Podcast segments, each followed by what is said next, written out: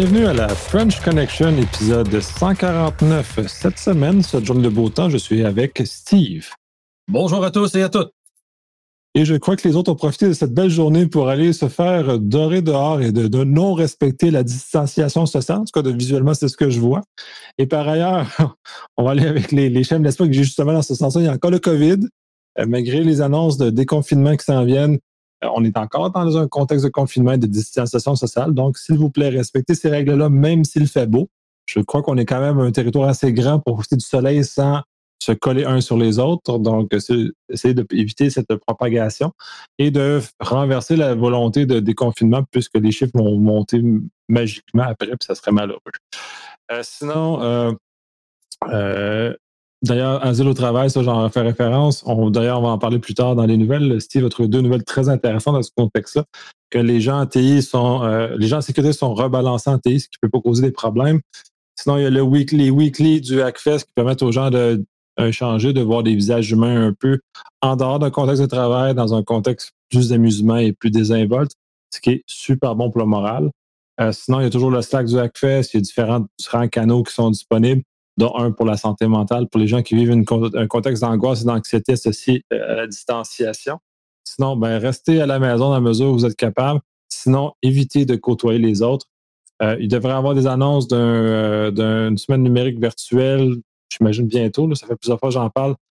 même si je suis dans l'organisation, j'ai pas plus de Q qu'il va en avoir une prochainement. Donc, Steve devrait nous faire une, présentation de suite dans le fond de la présentation qui a été au Hackfest. Donc, commençons avec les nouvelles. Euh, Microsoft avertit que euh, certains malwares peuvent être poussés dans des, films piratés. Et by the way, je suis zéro surpris, mais c'est bien peut-être de se faire un petit rappel là-dessus.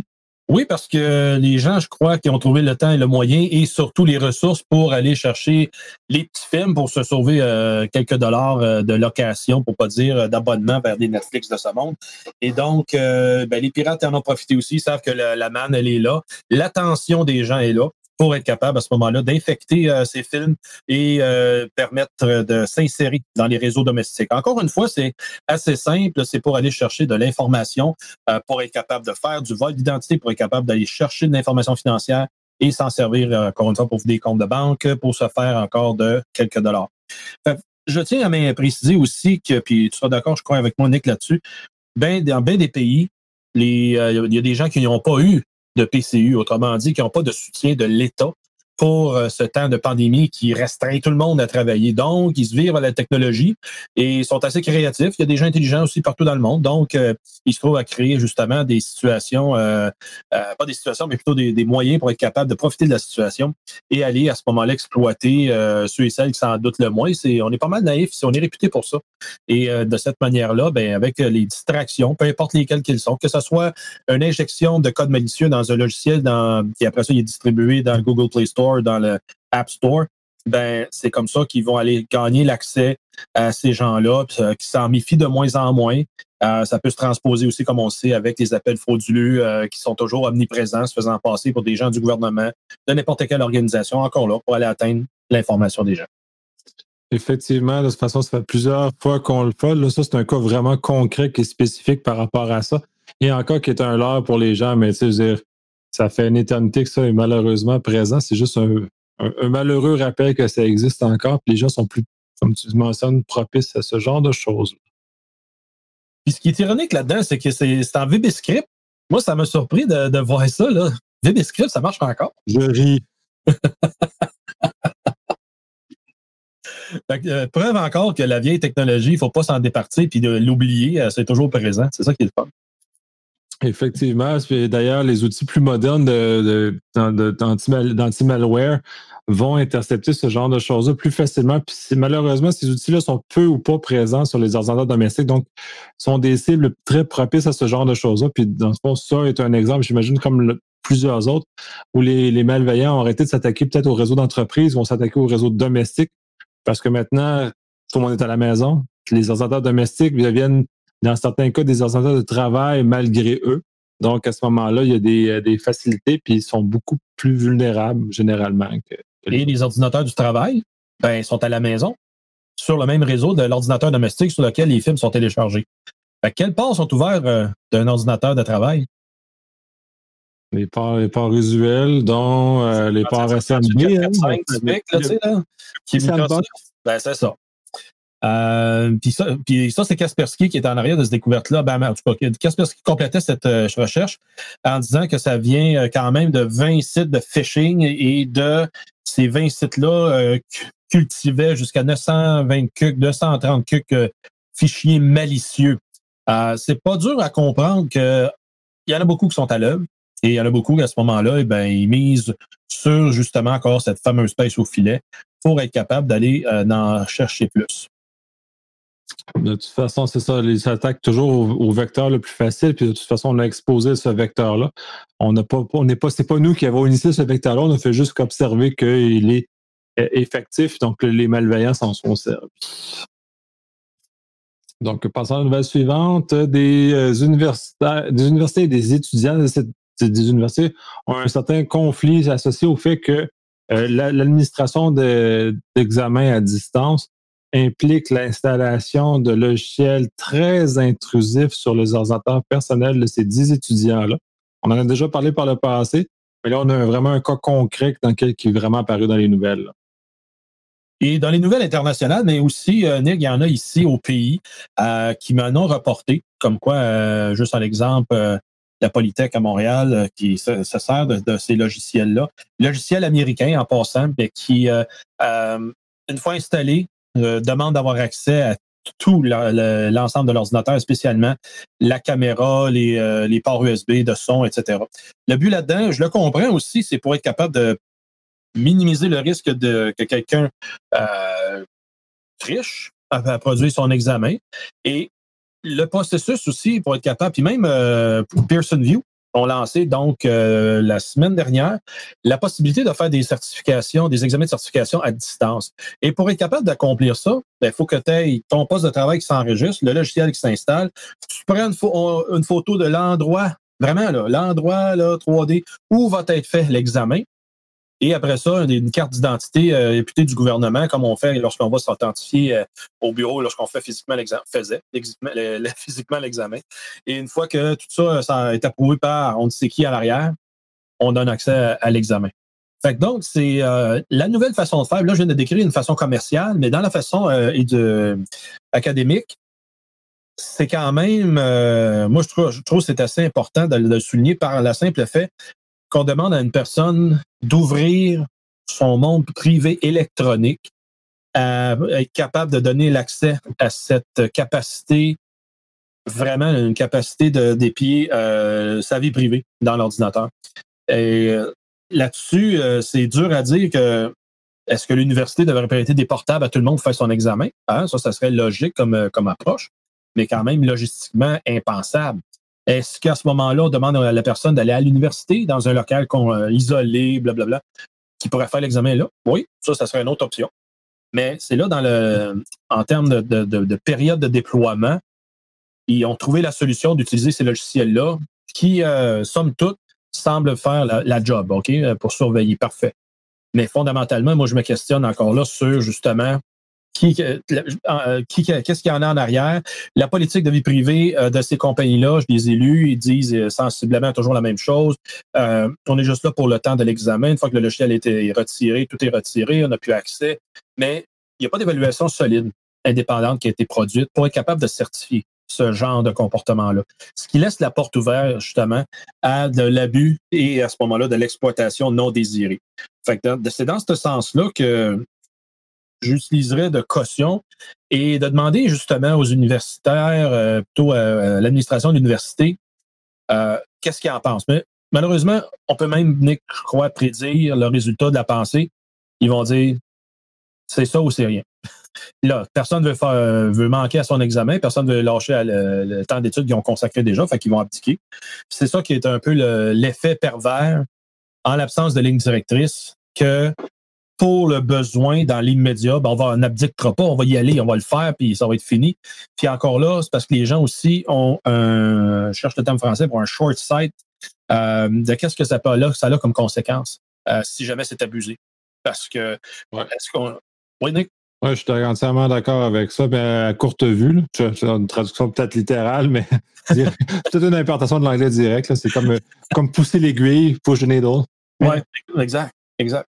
Fait donc, euh, si c'est pas adressé là, ça ne sera pas adressé plus tard, puis personne ne va l'adresser jamais, puis ça va toujours être, se répéter dans le temps, dans l'histoire. Fait c'est là que je trouve que c'est très malicieux. Et euh, on y perd tous euh, si on ne prend pas action, puis si on dénonce pas ce genre de comportement corporatif. Absolument. Je ne peux pas être plus d'accord avec toi. Je trouve ça très malheureux que les institutions d'enseignement ne sont pas innovatrices, c'est-à-dire qu'ils font que répliquer un vieux modèle de, de surveillance en examen versus d'innover, d'amener, parce que l'objectif, c'est de vérifier que la personne a assimilé la connaissance. Et il y a plein de façons d'arriver à ce genre de choses-là. On en a déjà parlé largement. Juste le fait, moi, j'ai eu des examens régulièrement à livre ouvert. Le problème, quand que tu fais, ben, le problème, la difficulté quand on fait un examen à livre ouvert, c'est que l'examen est tellement intense que si tu maîtrises pas ta matière, euh, tu peux, tu vas, juste crever. Fait pourquoi ils font pas, par exemple, ce genre de choses? Pourquoi ils adaptent pas? Ça, c'est je l'ai vu euh, parmi des collègues, puis ça, relève du professeur qui veut pas s'investir, de complexifier son examen justement pour d'aller euh, mesurer ce que la personne a appris et non pas mesurer ce que la personne a retenu. En plein ça. Puis, c'est encore d'autant plus important pour moi à l'université. On est rendu dans un moment où c'est l'analyse qui doit être évaluée et non juste de vomir des, du contenu. Ce qu'on pourrait peut-être que dans des niveaux inférieurs de, de académiques, on pourrait présager, mais on pourrait préférer. Mais rendu à l'université, c'est vraiment ma capacité d'analyse qui doit être mise de l'avant et euh, c'est pas de vomir du contenu. Donc, la capacité d'analyse, ce que je vois à livre ouvert, ça change rien. Là. Et c'était viré. Parce qu'effectivement, ça change strictement rien. Si t'es pas capable d'analyser, euh, tu peux avoir toutes les notes que tu veux du monde, tu n'auras pas le bon résultat quand même. Voilà. Et tu vas dire, tu vas, après ça, tu vas chialer que tu n'as pas eu assez de temps à faire l'examen. Ben oui, mais c'est parce que ça mesure justement ce que tu as appris. C'est ça, cette capacité-là, c'est très important. Puis c'est peut-être un moment où on a peut-être le temps de se re-questionner sur comment on enseigne à nos, euh, à nos enfants et aux, en tout cas, c'est nos adultes à les à l'université. C'est plus, tellement des enfants. Donc, euh, puis là, on va basculer sur la nouvelle qui euh, est en lien avec ce que j'ai plus mentionné au début, sur le fait que les organisations vont basculer leur workforce, leur personnel qui font normalement de la cybersécurité vers des, des, des postes en TI. je l'ai vu. Euh, j'imagine que Steve a peut-être été témoin aussi de ce genre de choses-là, mais c'est vraiment là au point où euh, des organisations s'en rendent compte, il y a des gens qui s'en rendent compte, puis euh, il y a des risques associés à faire ce genre de choses-là parce qu'on dévie une, capacité d'une, justement de surveillance et s'assurer qu'on n'a pas de problème à une capacité purement opérationnelle TI.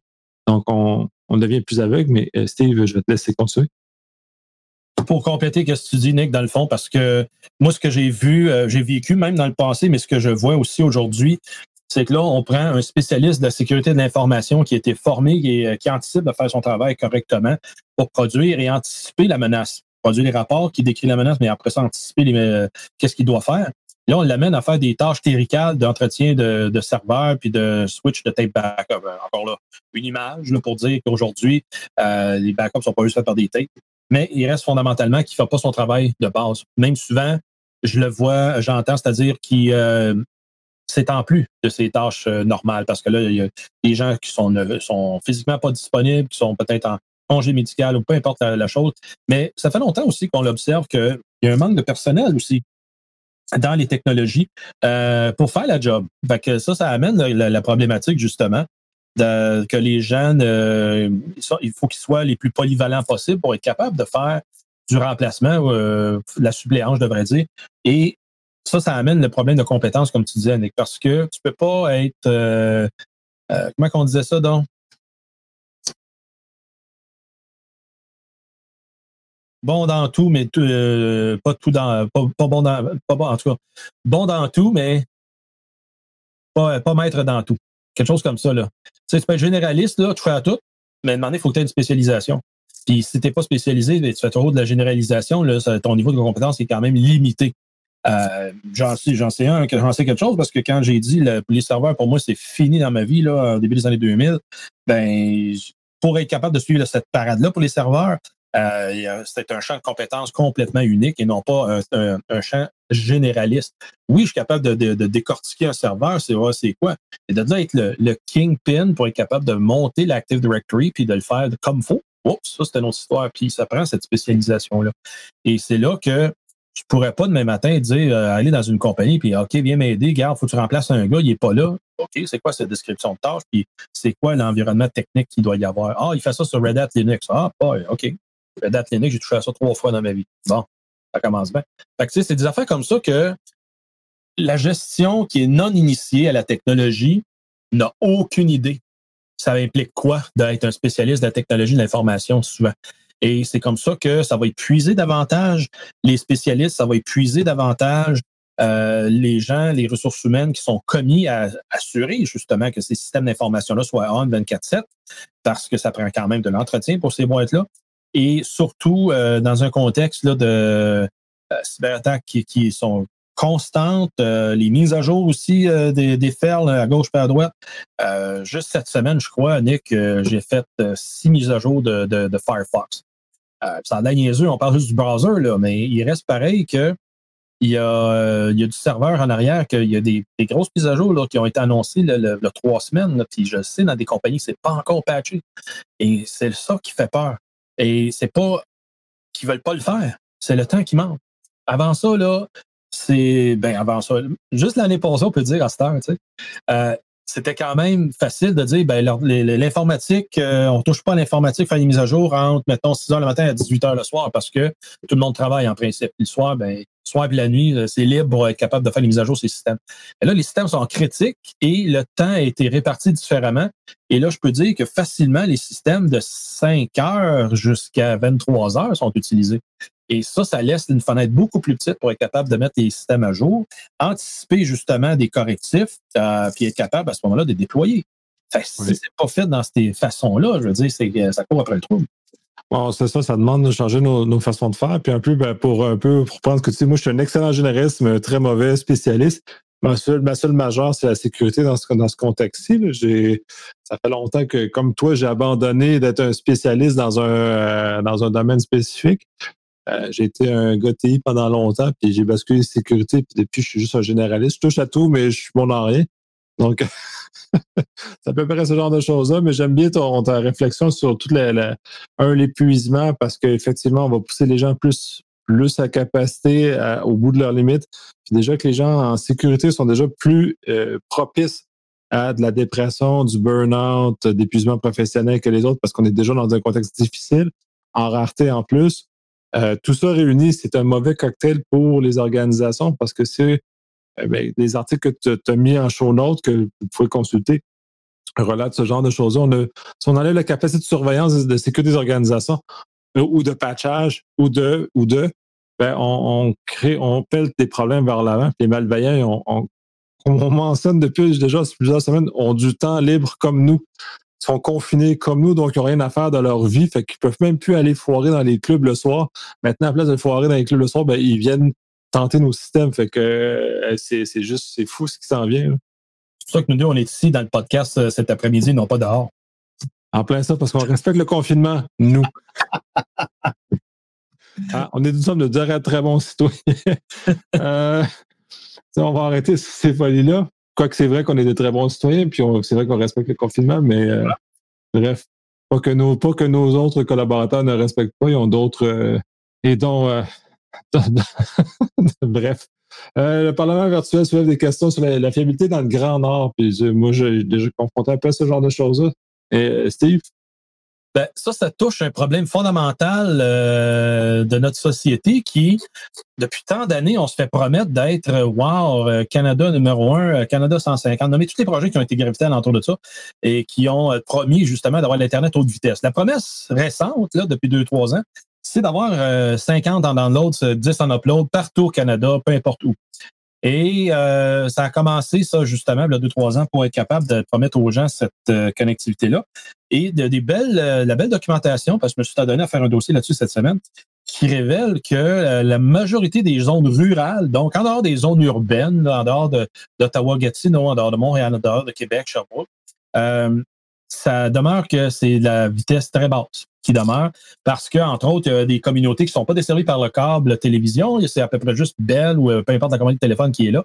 Et ils ont de l'ADSL. L'ADSL, ça remonte quand même à 20-25 ans, capable d'aller jusqu'à 16 mégabits maximum si tu es en dedans de 5 km du CO. Ça, limite quand même beaucoup les possibilités. Et là, ben, j'ai un exemple qui est juste pas loin de chez moi ici, à 3 km pour être précis, et que ça se trouve à être justement à 48 km de Montréal, mais à très près de la ville de Saint-Hyacinthe, et que c'est parce que c'est un rang de campagne, il y a juste des agriculteurs là-dessus, il y a très peu de commerce, la câble distribution passe pas là. La fibre optique passe pas là. on est en 2020. Puis euh, je donne souvent l'exemple que euh, ma visite à Port-au-Prince en Haïti, euh, il y a deux ans, ben, eux autres, il y a de la fibre partout. Wow, OK. Quel est le pays dans lequel on est rendu? On est vraiment là des. En deuxième lieu, de considérer qu'il faut tout brancher notre citoyen, il faut tout brancher nos, commerces. Et les seules alternatives, bien souvent, ça reste du sans-fil. Du sans-fil, soit arrangé ad hoc, ou bien à travers du LTE. Ah, ouais, du LTE, c'est instable, premièrement, de moins en moins avec la 5G, mais ça coûte des yeux de la tête. Puis après ça, ben, c'est les autres, ceux et celles qui sont encore en campagne plus éloignée, pour pas dire au nord, vraiment au nord, au nord, là, ben là, c'est la, dépendance à la service satellitaire. Puis là, ben, quand il y a eu le, Parlement virtuel cette, semaine, oups, il y a des parlementaires qui avaient de la misère à connecter avec Ottawa. Pourquoi? regardons ça, ils n'ont pas de l'accès aux vitesses pour être capable de soutenir la vidéoconférence.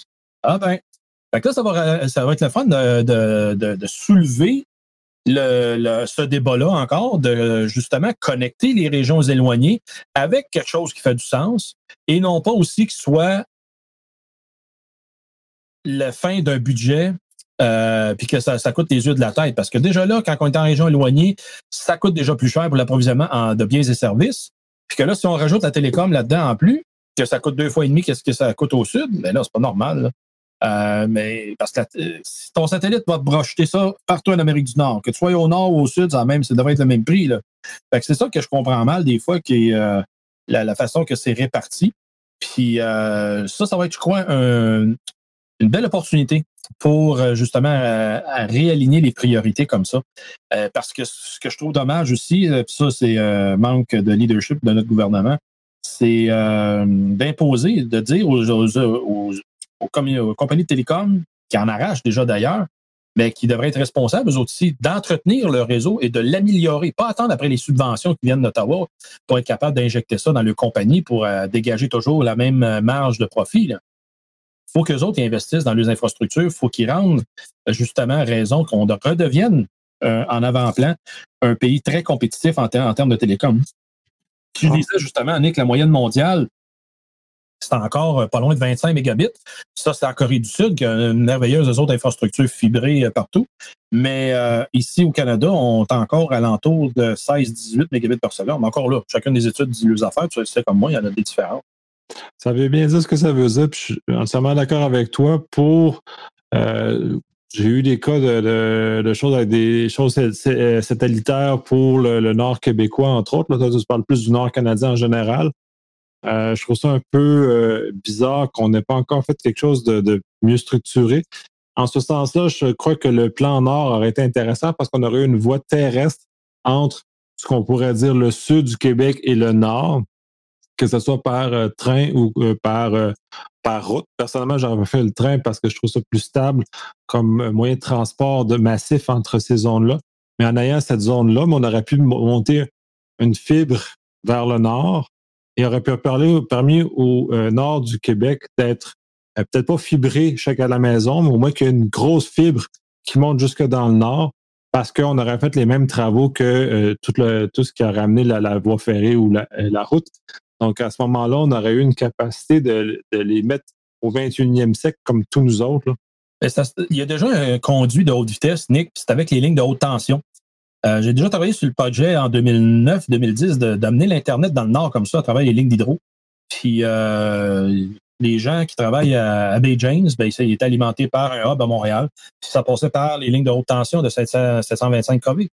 Oui, mais ils partagent. Malheureusement, Hydro ne partage pas avec la communauté locale. En tout cas, ce que je sache, j'ai pas eu d'informations en ce sens où euh, cette dite fibre-là ou cette communication-là qui passe oui. chose n'est pas partagée en dehors d'Hydro-Québec. C'est une sorte de leur propre intérêt.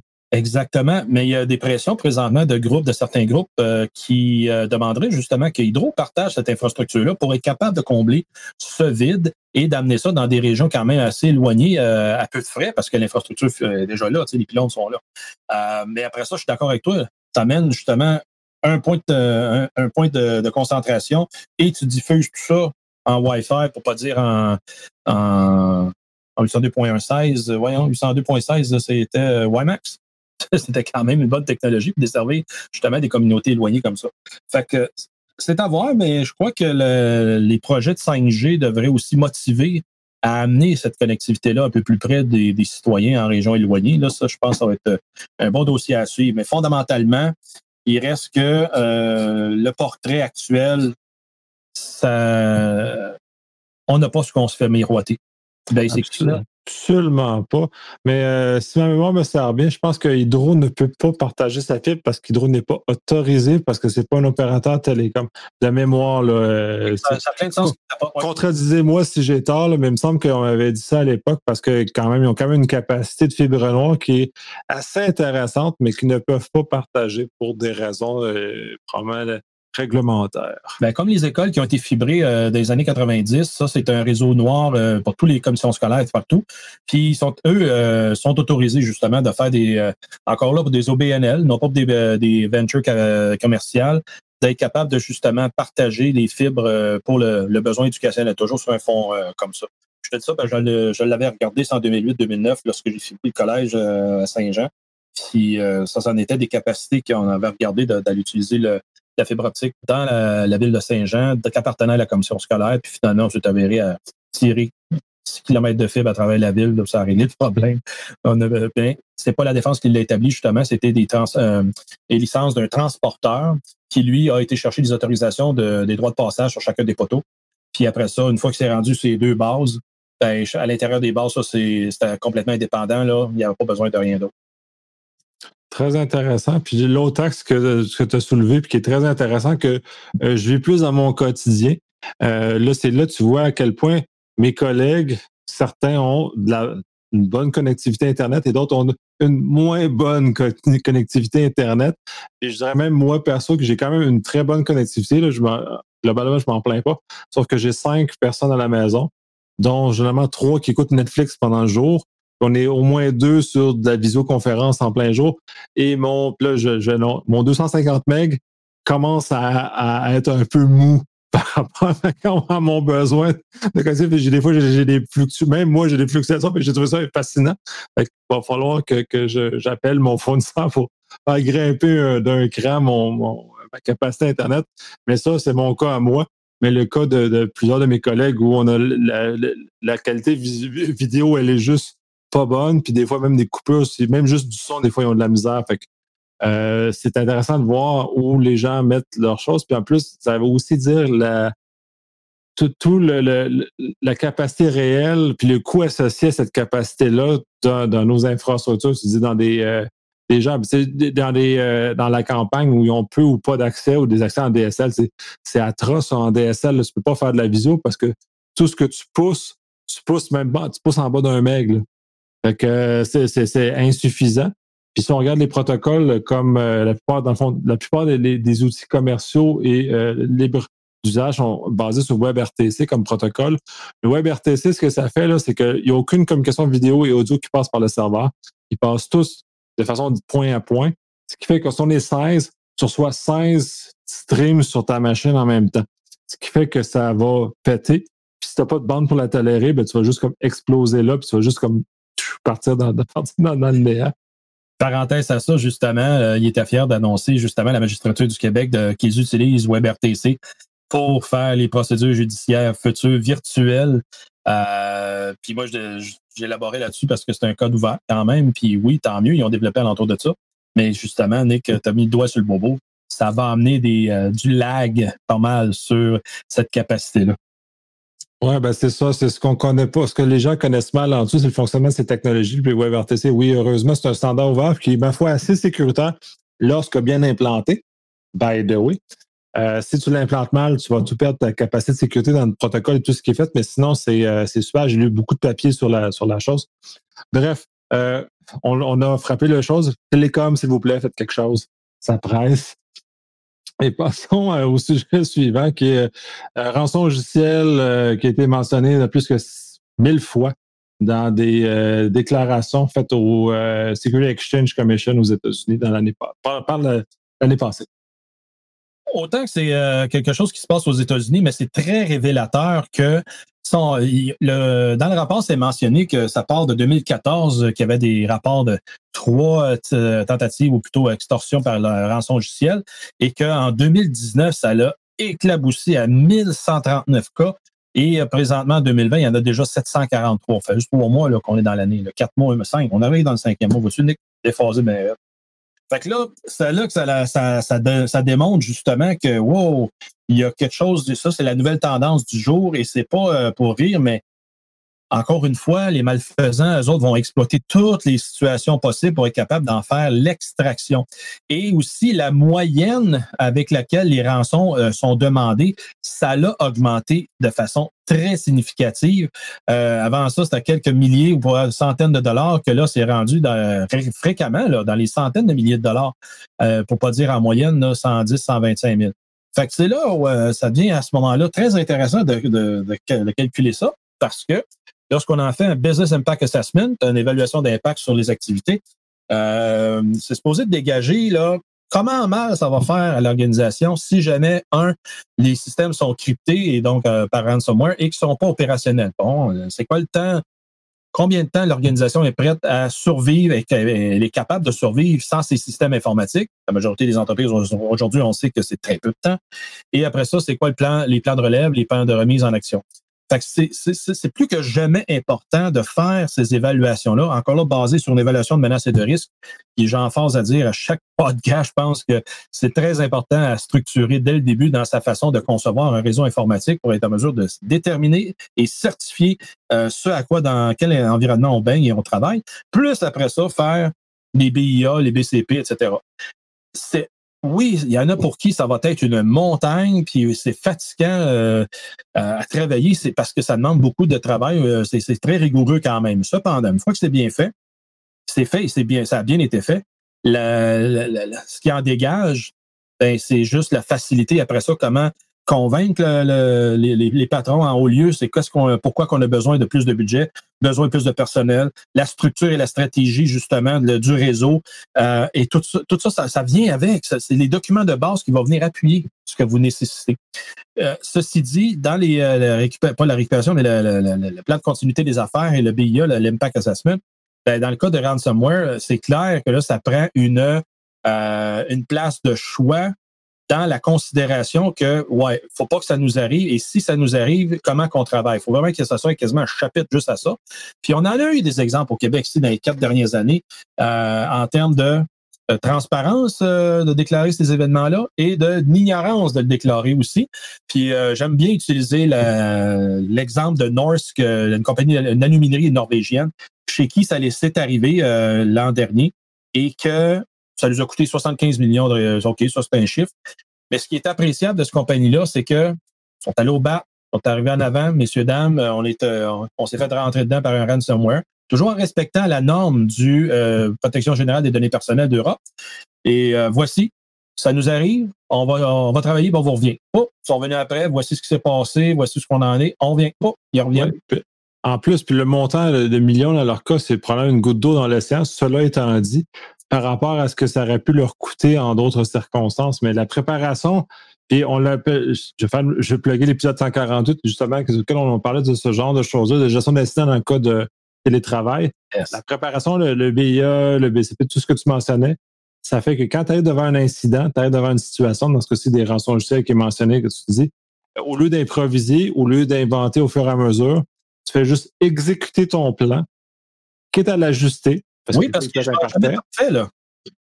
Mais au-delà de ça, tu exécutes et tu improvises beaucoup moins Puis donc, tu diminues ta, probabilité d'erreur. Ton plan de com, normalement, devrait être inclus là-dedans. Fait que toute ta séquence suit, puis tu descends ton rôle de ton, ton plan au complet, puis après ça, ben, tout devient beaucoup plus simple. Puis j'en faisais état justement dans une émission cette semaine de radio euh, au gouvernement fédéral, c'est vendredi dernier d'ailleurs. Euh, il y a une très mauvaise mémoire parce que il y a eu, puis je parle juste de mon expérience récente, là, le verglas en 98, le passage à l'an 2000, puis après ça, le 11 septembre, euh, les toutes sortes de, réactions à tous les événements de, de désastres naturels, les Olympiques à Vancouver c'est tous des gros événements avec lesquels ça, ça a demandé beaucoup de préparation, puis de, l'anticipation, puis tout ça. Il y en a que c'était de la réaction. Comme le verglas 90, c'était de la réaction à quelque chose qu'on n'a jamais anticipé. Pareil comme le, contexte de la pandémie actuelle. Mais c'était facile d'anticiper que c'était juste de, rebâtir le réseau, ramener l'électricité, et après ça, on continue à vivre dans notre société. Ça, c'était la finalité qui était facile à voir. La lumière a été facile d'anticiper au bout du tunnel. Présentement, c'est le contraire. On n'a pas, pas de lumière. Là. On est vraiment pitch dark, et on ne sait pas quand ça va se terminer. C'est ça la grosse différence. Cependant, si on avait fait un parallèle, ben, ça aurait été facile d'anticiper que il nous manquait du matériel dès le début, puis il n'y a pas de. Il y a beaucoup de professionnels qui se sont avancés, qui ont laissé savoir, puis il y a des parties, des têtes dirigeantes qui ont dit non, non, non, c'est trop. Puis euh, je faisais justement état euh, du manque de, VPN au gouvernement fédéral, donc des, amis qui sont dans le service militaire qui, ils chialent quand même assez fort là, sur, euh, leur tâche de travailler déployé. Ils peuvent pas être dans les bureaux. Puis ils peuvent même pas faire le liaison, euh, à part par le BlackBerry, parce qu'il n'y a pas assez de connexion VPN. C'est fou. C'est fou, ça, là. Puis on sait très bien qu'une connexion VPN, c'est pas grand-chose, mais s'il n'y a jamais eu d'entretien pour l'infrastructure en arrière, il faut accepter, même si tu mets, injectes 150 licences de plus sur l'appareil qui gère les, points de connexion, euh, ton, infrastructure est capable de supporter ça à partir de ce point-là, alors que c'est normalement inside c'est tous des éléments comme ça que euh, y a, encore là, c'est du short sighting, c'est du just in time, c'est euh, c'est une mauvaise gestion.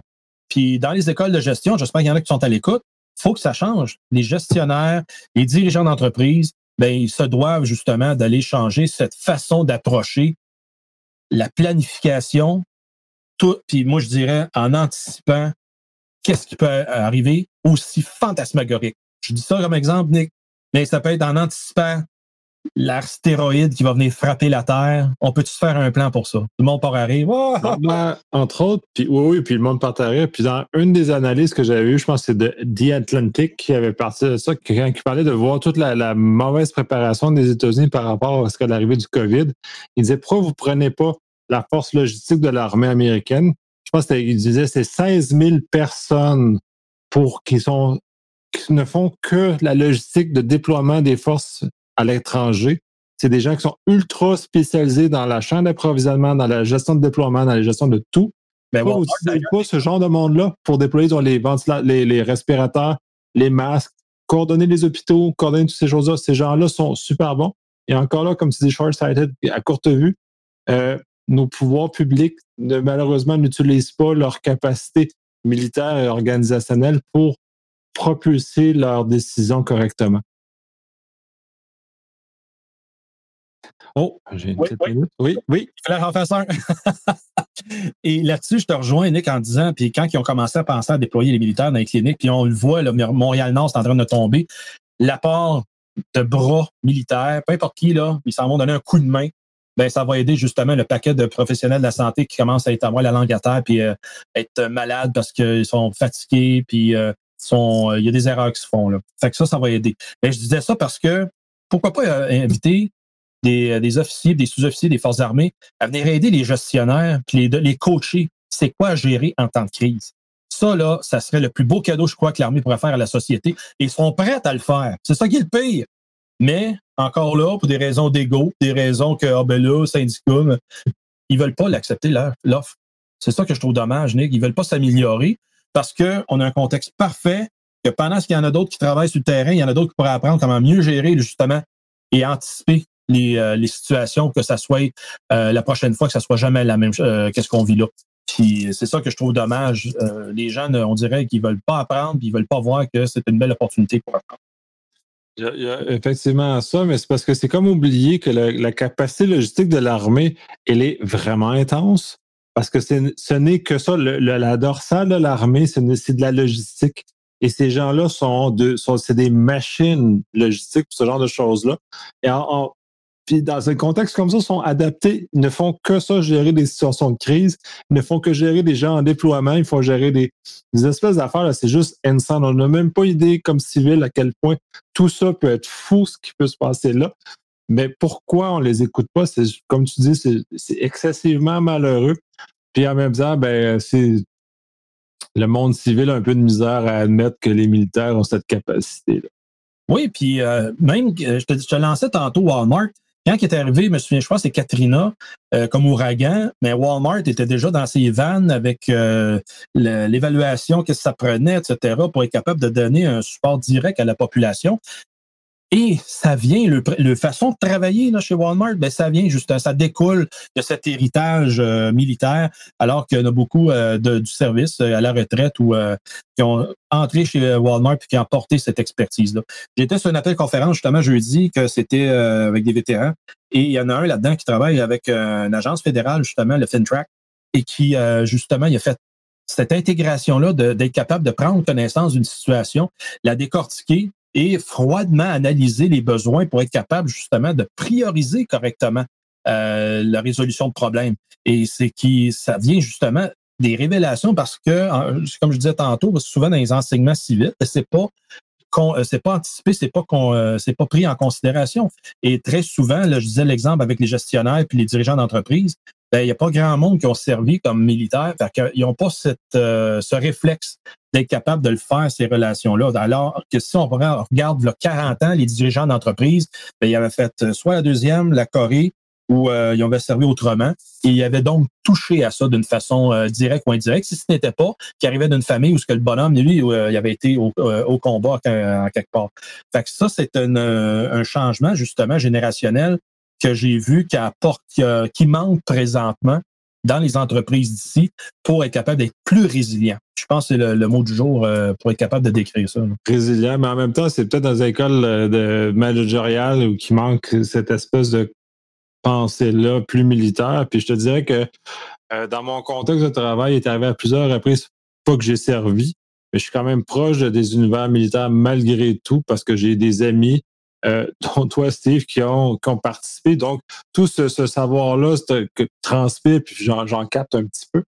Euh, c'est très difficile de, de transmettre dans un univers civil. Puis là, on va parler, disons, de la classification, on va parler de l'aspect logistique, on va parler de la chaîne de commandement. Toutes ces notions-là, c'est farfelu, puis c'est peut-être justement, comme tu dis, c'est un souvenir trop lointain pour la plupart des gens en entreprise ou général dans la population qu'ils ne se rappellent plus qu'est-ce que c'est de façon collective, qu'est-ce que c'est la, la, ces aspects-là. Puis plus que jamais, dans le contexte d'aujourd'hui, le plan de succession. Ça a l'air morbide de parler de ça. Mais là, là, le président tombe malade. C'est qui, qui, a le pouvoir après ça, légal, de gérer l'entreprise, qui peut prendre des décisions, qui peut autoriser les achats? Tout ça, là, quand c'est pas préparé à l'avance, holy crap, il y a de l'improvisation. C'est plus que de l'improvisation. Là, tu cours en tabarouette. Fait que c'est c'est ça qui euh, c'est tout ça des éléments euh, à, anticiper puis que de là il faut, sortir plus grand définitif. Effectivement. Puis passons à la nouvelle suivante puisqu'on revient beaucoup sur le, fait le, fait militaire j'ai l'impression qu'on va continuer à revenir. Euh, puis je, lance une invitation à nos, nos, auditeurs. Si vous avez des, des, idées ou des choses par rapport à ça venez partager nos informations sur Twitter Facebook et échanger avec nous parce que c'est intéressant d'avoir aussi vos feedbacks par rapport à ça parce que c'est un sujet qui nous touche beaucoup en termes de, collaborateurs au niveau du, podcast. Donc, la nouvelle suivante, c'est ben là, il y a eu euh, l'abus d'une personne qui a utilisé des outils d'espionnage dans un contexte professionnel pour euh, euh, des choses, de, des, histoires de cœur. Et c'est pas en utilisant un simple outil qu'il a trouvé dans une boîte de céréales, excusez de le, paraphraser comme ça, mais c'est des gens à la compagnie NSO, une compagnie de oui, de, de d'épiage électronique israélienne que j'ai jamais pu visiter justement en janvier. Là, ça, c'était euh, en dehors du tour. Mais qui, euh, justement, NSO euh, sont, très, sont réputés pour, pour le, logiciel Pegasus, qui est très invasif. C'est le nec plus ultra de la, façon d'espionner quelqu'un. Récemment, c'est Jeff Bezos qui en a fait des frais suite à l'assassinat de M. Khashoggi.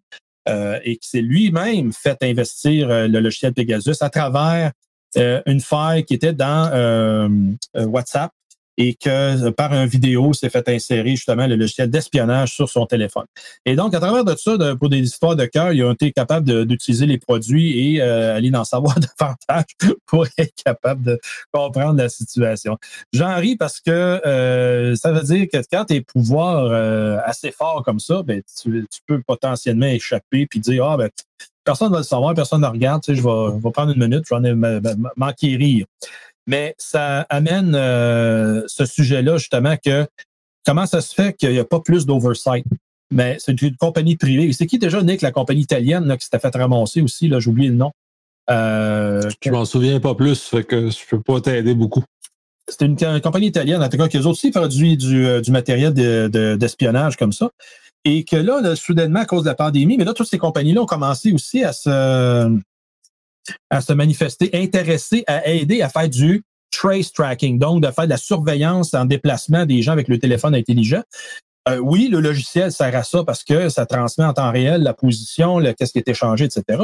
Mais euh, fondamentalement, à l'arrière, il respecte pas trop trop euh, la vie privée puis l'anonymisation des informations qui sont échangées. Fait donc, ça nous amène encore une fois sur ces, à se questionner, est-ce que ces compagnies-là, ils ont encore leur place? La note vont dire oui, ça sert justement à faire de l'espionnage semi-officiel, pour pas dire clandestine. Mais après ça, comment est-ce qu'on fait pour les détecter et les arrêter? c'est très difficile. Très, très, très difficile de détecter si un téléphone, une pièce d'équipement a été investi de ces logiciels-là. parce que même si on a un antivirus, ça bypass tout ça.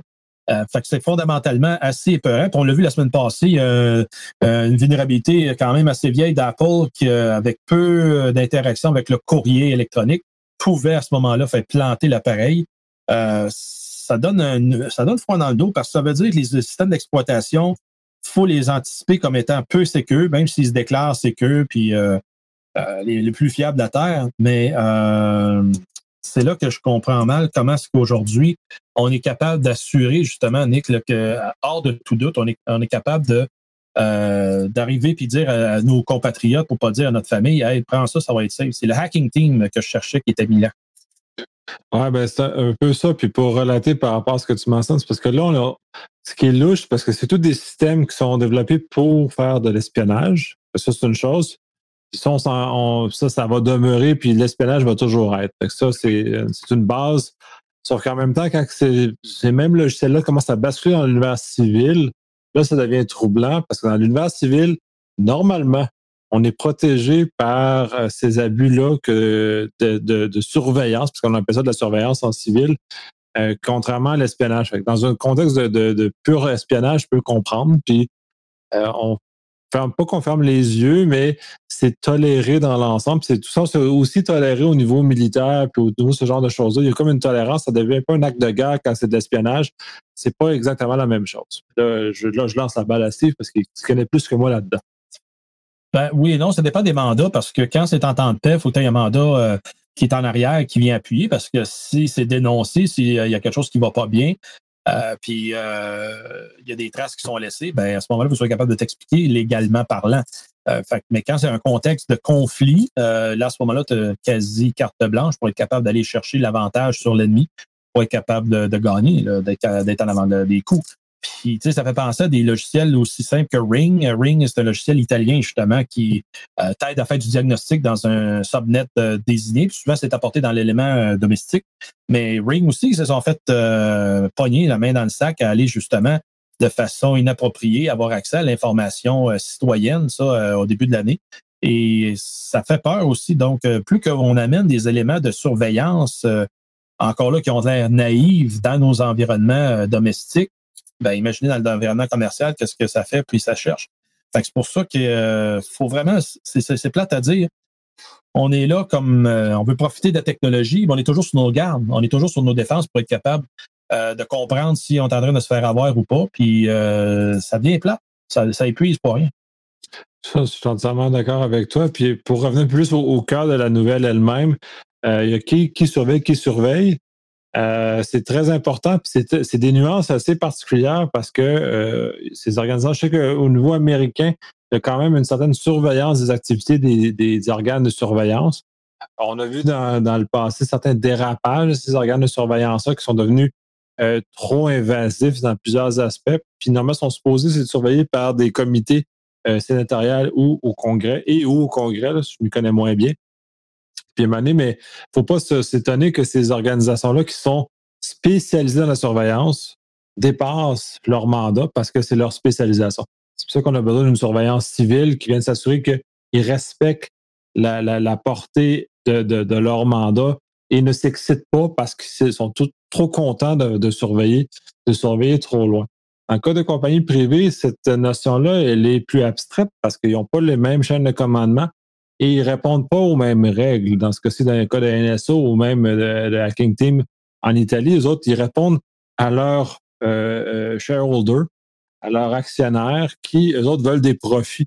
L'objectif n'est pas le même. Et même Clearview AI, c'est à peu près dans, le même, dans, le même, dans le même spectre. L'objectif n'est pas un objectif de, de, de, reddition de comptes comme les organisations civiles, euh, pas civiles, mais publiques, doivent faire, dont les, organes militaires. Les autres, ils n'ont pas ça, que ça, ça donne un, lieu, dans ce cas-ci, des abus. Malheureusement, des abus. Euh, ah, puis j'en ai vu dans mon entourage, malheureusement, ils sont fait taper ses doigts, bien heureusement, mais euh, les, gens, euh, les gens ont tendance à vouloir regarder un peu trop loin par rapport à ce a. Ça, les gens sont malheureusement curieux. Ou heureusement, ça dépend qu'on regarde. Oui, oui, mettons de l'heureux là-dedans. Cette curiosité, des fois, il faut s'assurer qu'elle soit pas malsaine et qu'elle ne vienne pas troubler les règles de, on s'est donné. Puis justement, en parlant de curiosité, puis saine ou malsaine, euh, Steve va nous entendre un peu plus sur le, traçage des activités dans les différents pays par rapport au COVID-19, puis comment tout ça peut se matérialiser. Oui, parce que là, euh, ça fait quand même euh, un mois et demi là, qu'on entend six semaines correctement pour euh, que les gens veulent connaître, que, pas les gens, c'est-à-dire, mais les gouvernements veulent connaître l'état de la situation. Et le 1er avril, le gouvernement canadien a mis en ligne sa, propre application là, qui, en collaboration avec une compagnie de, la santé de, la Colombie-Britannique, sur une base volontaire, j'en face là-dessus, peut documente justement les états de santé. Les gens peuvent manuellement dire, ben moi je me sens comme ça aujourd'hui, puis il enregistre évidemment la location, euh, excusez, la, géolocalisation de l'appareil. Euh, et ça se veut d'être encore là pour donner une idée générale de la situation. C'est totalement compréhensible, mais si la loi des mesures d'urgence aurait été passée, là, il y aurait pu avoir implantation euh, directe sans qu'on ait un mot à dire. Mais la situation n'est pas si grave que ça aujourd'hui. Mais là, euh, on, a une deuxième phase qui s'en vient. Puis là, dans la deuxième phase, ben, ils veulent comprendre comment ça va se déployer, euh, surtout où est-ce que ça va se manifester. Et au Singapour, dès le début, ils ont adapté aux autres une application qui s'appelle Trace Together. Et euh, la, pas la Colombie, mais l'Alberta, hier, ont mis en place, pas hier, jeudi, ont décidé de. Non, hier, hier c'est le premier, excuse-moi ont décidé d'utiliser ce genre d'application-là. C'est la première en Amérique du Nord qui fait ce, genre de traquage-là. Et l'avantage de ça, c'est que ça utilise le Bluetooth pour être capable de savoir si on est en contact avec un autre appareil, euh, d'où euh, la personne a déclaré qu'il avait des symptômes, euh, le favorisant ou plutôt le pointant vers un état COVID. Ça date, ça travaille avec des données anonymes. Ça respecte les, le, cadre réglementaire plutôt d'éthique commis de l'avant l'Organisation mondiale de la santé euh, il y a quand même plusieurs mois euh, pour donner justement un aperçu que ça devrait y aller dans cette direction-là. À date, les fabricants respectent ça en grosse partie. Euh, évidemment, la Chine, ça, c'est une autre histoire. On pourrait en parler pour une autre, autre fois. Mais j'ai trouvé quand même assez intéressante qu'en Israël, justement, eux autres, ils n'ont pas fait ni un ni deux. Les services, de, les autorités ont dit on veut servir la géolocalisation cellulaire GPS, donc, puis euh, ils ont été. Mais là, la semaine dernière, euh, ils ont demandé un deuxième mandat de faire ces interceptions-là, puis euh, la Cour suprême nous interdit de faire, de continuer d'épier les, les, citoyens comme ça. Et affaire avec l'Allemagne, eux autres aussi, ils ont été avec une façon très anonyme et très anonyme pour ne pas justement enfreindre davantage la vie privée des gens, alors que c'est pour donner un portrait de la situation. fait que ça, ça donne le ton que je ne vois pas présentement la tendance, peut-être tu l'as vu autrement, Nick, mais je ne vois pas de tendance sur le contrôle totalitaire, qu'il y en a beaucoup qui anticipent, que beaucoup de pays voudraient euh, s'orienter à faire. Et si ça serait une tendance globale, ben, on n'aurait pas vu des, pays comme l'Allemagne ou euh, l'Israël aller dans une direction autre que maintenir le contrôle de sa population. Alors, si on a adopté ça ici au Canada, c'est certain qu'il y en a tout de suite qui vont y voir euh, conspiration et tout.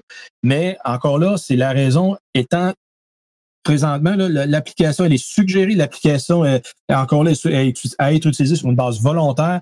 Et tant que ça va rester comme ça, les dommages vont être limités. Le gouvernement va accumuler certaines données parce qu'encore une fois, il y en a qui n'ont jamais rien à cacher. Ils vont y aller de l'avant, ils vont être fiers de participer à ça. Ça les, ça, les garde occupés. Euh, mais fondamentalement, donc, ça donne l'information euh, que autrement, oui, le gouvernement n'aurait pas. Oui, mais c'est ça que j'ai constaté aussi jusqu'à présent, c'est que, puis là, Israël, je n'étais pas au courant que les tribunaux ont renversé la décision du gouvernement. Puis ça, je trouve ça super intéressant parce que ça, on vient voir à quel point l'appareil juridique est capable de rebalancer la force des pouvoirs. C'est heureux de constater ce genre de choses-là. C'est aussi heureux ce qui se passe en Allemagne, cet, élément de rebalancer la santé publique versus la protection de la vie privée, parce que si on n'est quand même pas dans des États totalitaires, euh, c'est sûr que là, on exclut de cette réflexion l'Iran, euh, puis la Chine, puis tous ces pays-là qui ont un naturel plus totalitaire en termes de gestion, mais ce qu'on peut considérer dans l'Occident, euh, un pays où on a un régime qui généralement est plus libre au niveau des individus. c'est très heureux de constater. De toute façon, on en a parlé régulièrement. Si on avait un commissaire à la vie privée, autant fédéral que provincial, qui avait un peu de mordant. Euh, j'aurais énormément moins de difficulté à accepter l'idée qu'on ait un tracking pendant un temps défini pour les besoins de santé civile, de santé publique, excusez. Et de, là, après ça, une fois c'est terminé, j'aurais garanti que les données soient détruites, j'aurais garanti qu'ils ne seraient pas utilisées à d'autres choses, et j'aurais garanti que je serais plus traqué par, par ces dix organisations-là après. C'est qu'en général, c'est là où les, les épouvantails sont généralement euh, soulevés rapidement c'est que les organisations, autant euh, privées que publiques, ont tendance à avoir un peu de difficulté à lâcher prise de cette information-là une fois qu'ils l'ont dans les mains. Donc, euh, euh, c'est intéressant.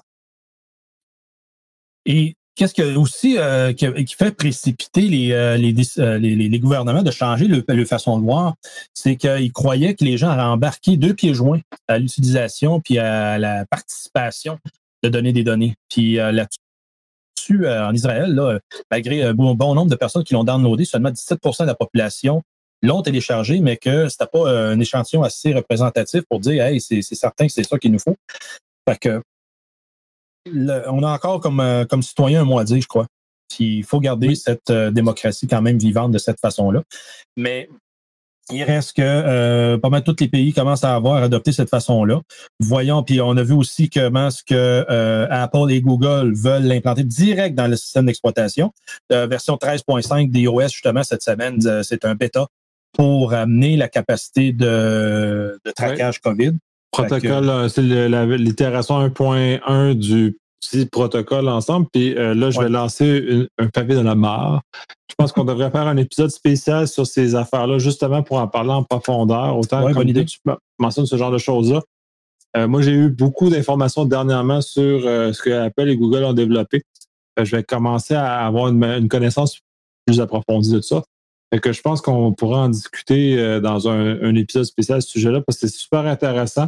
Puis j'ai eu d'ailleurs cette semaine Schneier qui, qui a dit que c'était juste de la merde, ces affaires-là, ça servait strictement à rien.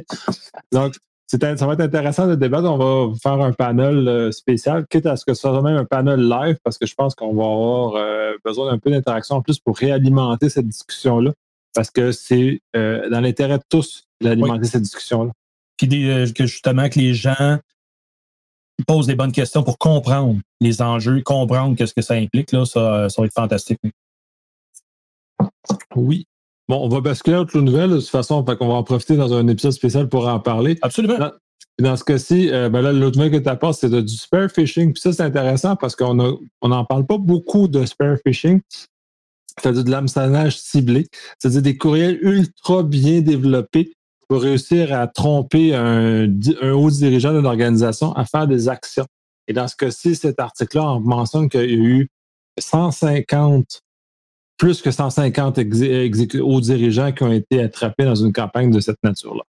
Et ça, c'est dans des pays, euh, non pas du, euh, tiers-monde, mais Canada, US, Allemagne, Grande-Bretagne, euh, la Hong Kong, Singapour, donc des puissances économiques quand même assez significatives et que par dans ces pays-là, c'est d'aller mettre la main justement sur le haut de l'organisation. Euh, la, proportion qui ont été attaqués, qui ont pu détecter ce groupe-là, c'est environ 50% c'est des services financiers. Ça rejoint un peu ce qu'on disait en début d'émission, que les, euh, les malfaisants s'en prennent pour avoir toujours un dollar de plus. Après ça, c'était l'immobilier, surprenamment, à 7,69 Le côté légal, qui a souvent un rapport avec le service financier, la consultation, la manufacturation, l'énergie, la distribution et le commerce au détail, l'ETI à l'avant-dernier plan, vraiment à 2,56% puis après ça, tous les autres euh, qu'on peut penser, ben 14,74% C'est quand même assez intéressant de voir la, répartition et quand on regarde la carte au complet sur les 156 qui ont été interpellés, ben, en, haut lieu, c'est les États-Unis. Euh, on ça, il n'y a rien de surprenant là. Et en second lieu, la Grande-Bretagne et le Canada, et, avec la Hollande au, deuxième rang, puis en troisième rang, c'est le Canada, avec 11 euh, têtes dirigeantes qui ont été sollicitées. Et comme tu as dit, Nick, le spear phishing, c'est facile à produire quand tu connais ton ta cible. Donc, il y a toujours une phase de reconnaissance qui est à faire pour déterminer la cible, c'est qui, qu'est-ce qu'elle est, qu'est-ce qu'elle aime, où ce qu'il travaille, où ce qu'il vit, euh, toutes les dépendances qui vont avec. Et après ça, développe un vecteur d'attaque avec lequel il y a telle familiarité que ça va être à s'y méprendre et la, la, victime va tomber dans le piège. Euh, et ça, le premier terrain avec lequel est cultivé ces informations-là, ben, c'est les médias sociaux. Euh, souvent, les dirigeants d'entreprises publiques, par obligation, euh, euh, sont très présents dans euh, le vie, c'est-à-dire professionnelle, est, est sur les médias sociaux, quels qu'ils soient. Euh, puis à ce moment-là, ça donne un avantage justement aux malfaisants. si la personne est pas consciencieuse de son empreinte des médias sociaux, ben à ce moment-là, ça déborde dans ce domaine, dans le média social, et davantage de, de précision sur sa vie publique est là. Et ça, souvent, va être couplé avec une, une intrusion dans la compagnie et qu'ils vont être capables de documenter à l'intérieur comment ça se passe. Mener à la fraude du président, ça veut dire qu'ils vont connaître les correspondances, les façons de correspondre, comment, les tournures de phrases, tout ça mis ensemble fait en sorte que ça va faire à ce moment-là une attaque ciblée. Puis ce, ce que je trouve drôle, c'est que Nick, ils ont juste utilisé le terme phishing alors qu'ils s'attaquent à des têtes dirigeantes d'entreprise. Et ça, c'est du whaling. Parce que là, tu t'attaques aux gros poissons de l'organisation et non pas juste à un mid-level manager ou d'autres intermédiaires comme ça dans l'organisation. Fait que c'est ça qui est intéressant. Puis ça, euh, ça se promenait à travers euh, du partage de documents euh, Microsoft, là, selon l'explication technique qui a suivi. Fait que c'est encore une parce que l'Office 365, on se cachera pas, c'est omniprésent partout dans les entreprises. Fait que ça devient encore là une façon très facile de comprendre la vulnérabilité de 365, puis après ça, l'exploiter parce que les gens, encore là, c'est à s'y méprendre comment est-ce que les gens ont de la difficulté à maîtriser l'O365. Euh, déjà là, la suite Office classique, es sur le desktop, était quand même lourde à apprendre. Puis là, l'apprentissage de O365, ben, je ne crois, j'en connais pas gros qui ont reçu des cours formels et donc ils apprennent sur le tas. Euh, pour être capable de euh, faire quelque chose qui a du sens. Tout à fait. Puis de toute façon, il y a deux choses que j'aimerais rajouter par rapport à ça. Un, la première, comme, euh, puis ça, je reprends l'exemple des artistes qui ont une signature d'autographe et ont une signature pour leur chèque.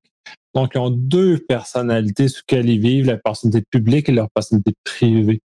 Ça serait important que les hauts dirigeants comprennent cette distinction-là entre leur personnalité publique et leur personnalité privée et que celle-ci ait suffisamment de différence entre un et l'autre pour pouvoir aider les différentes personnes à aiguiller là-dedans. Euh, ça, c'est une chose. La deuxième, O365, Office 365. Euh, ça prend des habilités particulières pour sécuriser ça. Ça se sécurise. Puis Microsoft offre des outils fantastiques pour réussir à sécuriser ça et offre des outils fantastiques pour se protéger contre la fraude du président ou le, du whaling ou ainsi de suite.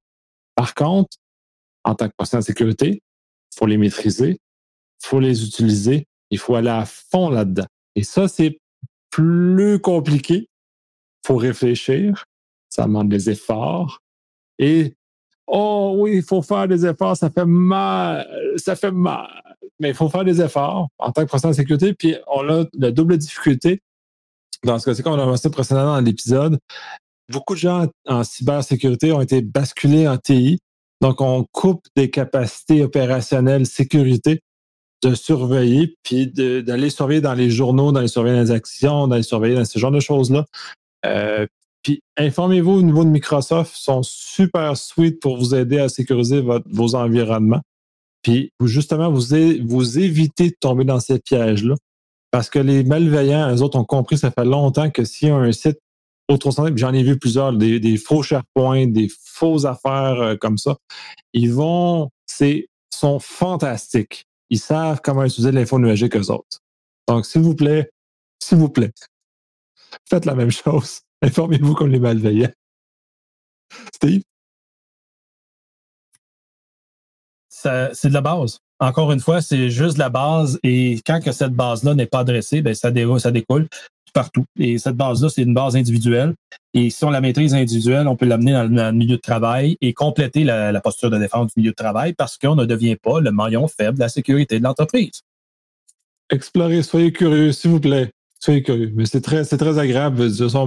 perso, j'allais eu, j'ai eu à jouer dans ces affaires-là, puis euh, c'est pour ça que je suis capable de parler que les outils offerts par Microsoft, là, c'est euh, actuellement, c'est avec Microsoft, mais Azure, pas Azure, mais Amazon, c'est la même chose, Google, c'est la même chose. Ils ont tous super les outils. Utilisez-les. Parce qu'eux autres, ils veulent vous protéger. Fait que, utilisez-les. On va basculer le suivant avant de continuer à. Euh, bouclier canadien de euh, ACEI, CIRA, en, en anglais.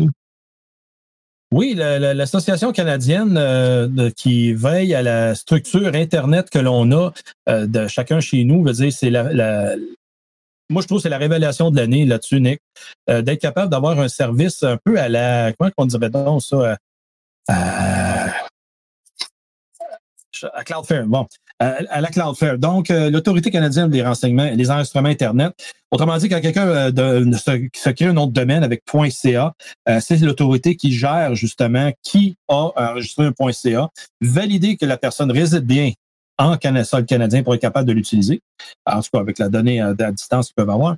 Mais que là, ils ont, ils ont fait en sorte que justement, ils ont créé un service DNS à la Cloudflare pour être capable de filtrer les menaces, filtrer euh, pour les familles euh, le porn, le gambling, euh, tout ce qui est désagréable pour la famille, et gratuitement l'offrir à tout le monde. Et ça, vous verrez dans les show notes, allez chercher ça, c'est très simple. vous avez la possibilité, les explications comment configurer ça sur tous les appareils, y compris votre routeur domestique, si vous en avez un encore. Et même à ça, si vous avez celui de votre compagnie télécom, vous êtes en mesure de configurer et changer le DNS là-dessus, permettant d'avoir des filtrage quand même très simple. Et ces filtrages-là, ça vous prévient. Vous pouvez juste filtrer contre le malware. Et la façon que ça fonctionne, c'est que l'ACIE pardon, va intercepter toutes les requêtes DNS qui vont vers l'extérieur. Eux, ils vont filtrer ces requêtes DNS-là et si c'est identifié malicieux parce que ça vient d'un malware qui est installé dans vos, vos ordis, euh, il va à ce moment-là canceller. Il va faire un TCP reset sur le firewall probablement. Euh, pour annuler la demande de la requête, justement, d'aller euh, se faire résoudre l'autre côté, donc sur l'espace public. Très, très, très bonne prévention. Je vous le dis tout de suite, là, ça coûte rien. Moi, j'ai pris, euh, j'ai opté pour la version payante qui permet de faire plus de configuration. aux États-Unis, il y avait Cisco OpenDNS qui a commencé ça il y a une couple d'années.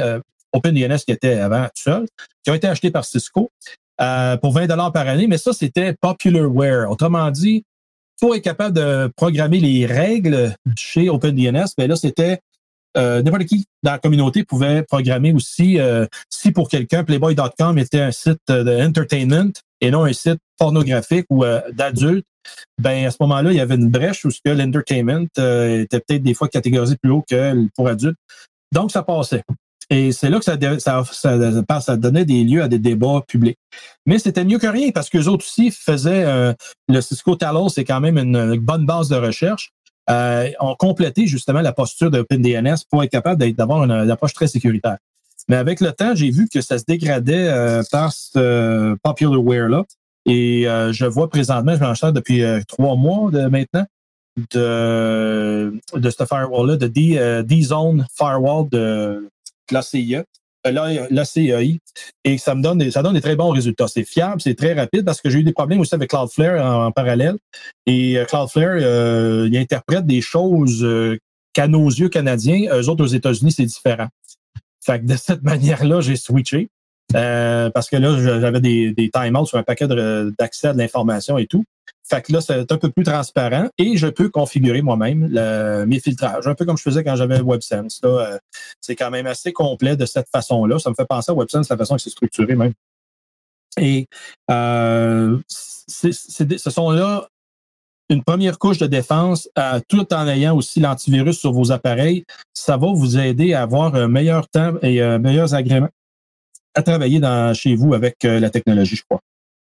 Je suis entièrement d'accord. C'est tous, tous efforts qui nous permettent collectivement d'être mieux protégés. Je suis ultra. J'ai pas essayé ça. J'ai eu les courriels parce que j'ai un nom de domaine.ca aussi. Fait que j'ai pas eu, j'ai pas été jusqu'à essayer ces services-là parce que j'ai d'autres mesures, mais euh, plus qu'on en a de mesures, mieux c'est. Fait que je vais aller, aller faire un tour euh, sur ce genre de choses-là.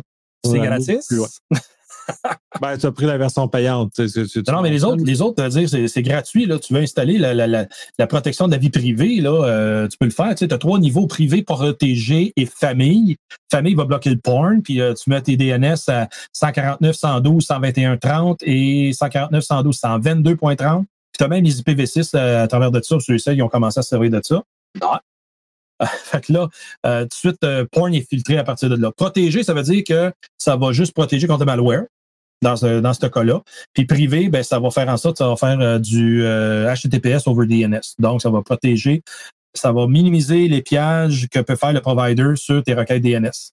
Alors que c'est celles qui vont chez, le fournisseur d'accès Internet, euh, ben, ils ont toujours cette possibilité de lire en clair qu'est-ce que vous demandez pour aller où et de cette façon-là, ça réduit un peu votre vie privée. Donc, c'est dans ce contexte-là que ça peut être des plus. Je, suis exceptionnel, j'ai mes propres DNS à la maison. fait ça, non, mais j'ai d'autres équipements. Mes routeurs sans fil euh, s'alimentent sur euh, Google pour euh, la navigation web. Et j'ai d'ailleurs ces temps-ci des alertes sur des drôles de sites, pourtant qui ont l'air légitimes. je ne sais pas ce qui se passe sur les, sur les Internets. J'ai l'impression que des sites légitimes qui sont, se font hijacker d'une façon ou d'une autre, en tout cas, du moins, les IP sont, sont, commencent à être reconnus comme étant malicieux, puis ça fait deux ou trois le, sites commerciaux qui, pour moi, en apparence, seraient légitimes, qui ont été bloqués par mon routeur. Enfin, je ne sais pas ce qui se passe. ça ramène le fait que soyez vigilants parce qu'il oh, y a plein de gens qui euh, manipulent tout et n'importe quoi. Ces temps-ci, c'est assez euh, particulier. Ça serait du DNS poisoné? Je sais pas, j'ai pas eu le temps encore d'analyser. Constant, j'ai beaucoup de temps sur mon, sur mon euh, au travail. Euh, j'ai pas eu le temps de regarder dans mon contexte un peu plus perso qu'est-ce qui se passait, mais je devrais y mettre du temps parce que euh, euh parfois je règle ces problèmes-là. Ça m'intrigue énormément. C'est toujours les mêmes, c'est les mêmes adresses IP qui reviennent sur plusieurs sites distincts. Que ça se pourrait que soit j'ai un proxy quelque part qui apparaît ou il y a quelque chose qui apparaît. Ou c'est même ces, ces sites-là par hasard sont sur le même hébergeur, ce qui ce qui est pas possible aussi, et que ce dit hébergeur-là soit lui-même compromis. Fait que, donc, maintenant, j'ai un minimum d'enquête à faire perso sur ce genre de choses avant de conclure, mais euh, j'utilise plusieurs structures comme ça, mais je vais aller voir celle-là. Euh, je ne m'étais pas attendu à ce que nous avions des services gratuits qui nous étaient euh, proposés. Probablement que c'est déjà une avancée importante sur beaucoup, beaucoup de choses. Puis ces Canadiens, on va encourager aussi sur ce genre de choses-là. Et finissons avec la dernière nouvelle qui est, dans ce cas-ci, on en parle beaucoup sur les services de vidéoconférence par, offerts par Google, Microsoft, euh, WebEx, et ainsi de suite. Euh, malgré la, débâcle très importante de Zoom, euh, ces, ces services-là ne sont pas exempts de problèmes. Je sais que certains ou la plupart de ceux-ci utilisent WebRTC comme protocole en dessous, mais malgré ça, il y a quand même des préoccupations à avoir parce que euh, puis là je, vais peut-être dévoiler des punches sur d'autres choses. On a plusieurs URL dans les show notes qui en parlent. Euh, quand on enregistre, c'est une conférence, par exemple, on décide d'enregistrer. Euh, puis ça, c'est important que les gens le sachent. Quand on appuie sur le bouton enregistrer, ça vient créer un, participant invisible qui, lui, monitore la conférence. Puis c'est comme ça que tous les systèmes fonctionnent. C'est pas parce que les, les communications passent par leur serveur, mais quelqu'un, il rajoute quelqu'un qui vient écouter notre, notre, notre chose.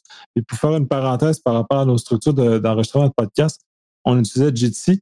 Et quand on a activé l'enregistrement, on avait toujours des problèmes parce que l'enregistreur se joignait à notre conférence et faisait tout cracher par la suite. Puis j'ai essayé de puis ça faisait sérieusement cracher. J'ai des épisodes terribles à, corriger par rapport à ça. Fait il y a ces éléments-là, mais Steve va en parler davantage parce que c'est lui qui a amené l'idée. Euh, moi, j'ai amené des, éléments qu'on connecte à ça, puis on discutera. Et l'idée est ramenée d'en parler encore parce que là, on a plusieurs euh, organisations depuis les deux dernières semaines qui en ont fait des études élaborées, euh, des évaluations techniques pour être capable de comprendre que il n'y en a pas une de ces plateformes-là qui est parfaite. C'est normal. Euh, tout ce qui est web en partant, déjà là, ça amène beaucoup de vulnérabilités, beaucoup de problématiques. Et euh, mais par contre, ça s'est amélioré beaucoup parce que la compétitivité finalement est là, fantastique. Fait que là, il améliore le produit là de semaine en semaine. Mais euh, en passant une parenthèse pour Zoom, version 5 est sortie depuis lundi dernier. Il y a un petit cadenas qui montre que maintenant les conversations sont encryptées. Wow. Mais euh, j'ai pas fini de me faire des tests, moi aussi. Je ne sais pas s'il y en a parmi vous autres qui vont faire des tests là-dessus. Mais euh, il faut, être capable de comprendre s'ils sont au rendez-vous de qu'est-ce qu'ils ont promis. Fait que ça, ça va être intéressant à suivre parce que là, le Parlement canadien, euh, il délibère euh, sur la place publique à partir de Zoom. Fait que c'est intéressant de. Mais dans l'article, ils disent, dans l'article du gouvernement que, du, ben, la Chambre des communes, ils disent qu'on a une version spéciale de Zoom. Ils n'ont pas la version standard que les communs des mortels ont. Fait que ça, je suis assez perplexe par rapport à cette information-là. Il se, vend, euh, il se vend une appliance que tu peux installer dans ton réseau à l'interne, que tu vas gérer en tout et partout les rendez-vous, autrement dit, la préparation des conférences, etc. Mais il y a toujours un lien qui se fait avec Zoom sur l'externe pour être capable de synchroniser un paquet de petits détails. Fait que c'est ça que j'ai pas fini de, documenter, mais que présentement, ils sont comme ça. Donc, ils se disent, en tout cas, ils sont backés par le Centre de sécurité des télécommunications, qu'eux autres, techniquement, ils ont dit, on l'a pas évalué, on le recommande pas, mais oups, la Chambre des communes s'en sert. Ils sont là pour le backer, OK, ils vont le faire, mais je sais pas s'ils vont être, euh, ils vont l'évaluer comme qu'il se doit et le prouver comme il se doit selon les, les meilleures pratiques techniques. Non, Revenons à, toutes les autres plateformes euh, qui sont devant nous. Ben, c'est là que Teams, euh, WebEx euh, et toutes les autres comme ça, Google Meet, ils vont tous avoir leurs particularités. Le point là-dedans que je voulais apporter, c'est que prenez le temps d'aller lire dans ce rapport-là. Qu'est-ce qui sont des meilleures pratiques pour utiliser une plateforme de vidéoconférence? Là-dessus, je j'ai fait venir par mes connaissances chez Cisco les documents techniques abracadabran, prouvant que Cisco euh, WebEx offre la meilleure sécurité, etc. J'y crois. Et, d'ailleurs, parce que, parce que tu chales beaucoup sur l'interface de WebEx, Cisco a amélioré son système depuis, les, depuis le dernier mois. Ils ont dû t'écouter parce que euh, ce qu'il y avait un mois puis ce qu'on a maintenant comme système WebEx, c'est un univers de différence puis il est beaucoup plus agréable à utiliser. Disons ça comme ça. Oui, bien dit. Puis oui, effectivement, j'en étais un qui, euh, écoute, parce que j'arrive de l'univers Cisco euh, comme formateur et tout, euh, et j'ai débarqué de WebEx parce que c'était de la crap. je l'ai dit à quelques, quelques-uns de mes collègues chez Cisco, justement, puis ils viennent moi, mais c'est ça. Je, ton témoignage est, bon et valide pour comprendre justement qu'il a amélioré des choses, tant mieux. alors que Zoom, ben, eux autres aussi, c'est à évaluer si on sont au rendez-vous. Il reste si fondamentalement, donc, voyez les euh, évaluations et les agences de, sécurité américaines, euh, le DHS, pour ne juste pas nommer le, DHS, donc, puis le CISA et le, NSA, ont sorti quand même des beaux documents que Nick a mis dans les show notes, euh, prouvant, pas prouvant, excusez-moi, mais que, qui euh, complètent la posture de sécurité, comment comprendre la posture de sécurité de ces applications-là. C'est quand même des documents intéressants, encore là, à prendre connaissance pour voir qu'est-ce qu'on doit évaluer et comment est-ce qu'on doit comprendre qu'ils sont, ils rencontrent les normes les plus simples ou les plus strictes. Là-dessus, ça va vous aiguiller à quel prendre, quel logiciel prendre, quelle plateforme euh, considérer pour euh, justement vous donner le, bon feedback et comprendre que ça va aller dans la, meilleure des possibilités. Parce que sinon, euh, si vous y allez juste par tâtonnement et vous parlez de choses vraiment importantes dans votre dans votre conférence, ben c'est là que vous exposez peut-être à perdre la propriété intellectuelle. Ça revient toujours à ça. Euh, faire des 5 à 7 virtuels, vous pouvez prendre n'importe quoi, ben, vous dites n'importe quoi là-dedans, c'est pas grave. Mais moi, j'y vois toujours quelque chose de grave parce qu'ils sont capables de documenter qui était là, combien de temps, à partir de où, etc. Donc, il y a des éléments stratégiques à capter pareil. Mais encore là, fondamentalement, si on s'y arrête, je veux dire, Facebook en connaît sur nous, Google en connaît pas mal il y a toujours une organisation qui va en connaître sur nous, c'est vrai, mais en minimisant, s'ils sont pouvoir se poser de le savoir, ben, ça va aider à ce que on garde notre vie privée un peu plus longtemps. Effectivement, c'est euh, oui. Absolument, puis c'est va être très intéressant. Puis à la lumière de ça, je pense qu'on va devoir tenir un épisode spécial sur ça parce que c'est quand même un sujet très complexe, euh, très vaste. Euh, ces études-là qu'on va mettre, on a mis dans les show notes sont très intéressantes parce qu'entre autres, celle de moi, j'ai présenté celle de Mozilla puis celle un peu de la, défense. Celle de Mozilla, c'est chacun des systèmes. Il explique de façon très détaillée si c'est vraiment beau en bout, s'ils sont capables d'intercepter, s'ils sont capables de tout faire. Et ça va remettre un peu les choses, les pendules à l'heure sur beaucoup de systèmes, euh, sur beaucoup d'informations, parce que là, on vit, tout le monde se garoche, on est pressé, on prend pas toujours la meilleure décision. Ces grilles-là sont intéressantes, mais ces grilles-là, leur face même aussi, il faut les remettre en contexte aussi. Puis euh, je pense qu'on va devoir vraiment aborder de façon beaucoup plus euh, poussée ça, et spécifiquement ça, c'est-à-dire passer une heure à parler de ce genre de choses-là, parce que juste en parler pendant un petit, un petit donc 15 minutes, euh, c'est peut-être pas suffisant pour toute la portée de ce que ça a, puis ça va peut-être nous forcer aussi, en tant que tous les collaborateurs du podcast, à euh, se positionner et lire en profondeur ce genre de choses-là, parce qu'on est tous contraints. Steve a été arrive d'un numéro Cisco. J'ai exploré plusieurs plateformes, entre autres pour, pour le podcast. Zoom, est-ce que Zoom est vraiment en version 5 à respecter l'ensemble de sa promesse ou il y a encore des faiblesses dans cette promesse-là? Les informations que j'ai sont contradictoires. Il faudra des recherches. Euh, Steve va en faire également aussi des recherches de, son côté.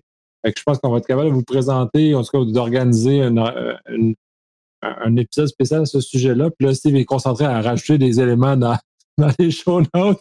Fait que sur ça, moi, je complète pas mal ce qu'on a à dire euh, sur cette petite On a quand même passé encore un énorme moment à parler de plein de choses super intéressantes. on a débordé encore fois mille par rapport à ce qu'on avait à dire. Donc, moi, ça complète. Steve, ça complète aussi. Euh, j'ai rajouté, Nick, pendant que tu jasais, effectivement, la, la, deuxième partie du document du NSA. Parce que euh, on parlait tantôt d'une version courte et une version longue. La version longue, c'est Selecting and Safely Using Collaboration Services for Telework. Et ça, ça, donne vraiment toutes les nuts and bolts. Et la partie, la partie euh, courte, ben, c'est un tableau explicatif qui suit là-dedans. Euh, sur comment faire. C'est toute euh, cette documentation-là qui va vous éclairer, je suis pas mal certain. Puis je vais essayer de trouver pareil euh, des versions franco parce que les gens de cybersécurité, ils sont ils, ont de la misère. Ils n'ont pas, pas généré beaucoup de documentation franc bilingue. Donc, c'est pour ça qu'on présente des, versions américaines et ailleurs dans le monde parce qu'ils sont un peu plus proactifs. Et je l'ai noté aussi dans les dernières semaines qui ont encore eu le cycle de réflexion de 48 heures avant de produire de l'information importante, dont entre autres euh, la faiblesse qui est arrivée avec le, firewall Sophos, ben, ça a pris 48 heures de produire le même avis que tout le monde a diffusé dans le monde en, dans quelques heures. Tu sais. Fait que oui, encore contre ça. Mais ça peut s'améliorer, j'aimerais bien ça. Puis je travaille dans les, dans les coulisses pour que ça s'améliore, justement. que ça va être une autre, euh, une belle affaire à suivre. Tout à fait. de toute façon, il faut considérer que le COVID a changé un peu beaucoup de choses. Ça a changé les choses dans mon travail quotidien. Ça devra aussi changer dans ces organisations-là. Comment ils approchent la situation? Puis, ben oui, je ne peux être que d'accord avec ce que tu dis. C'est tout. À plus. Bonne soirée.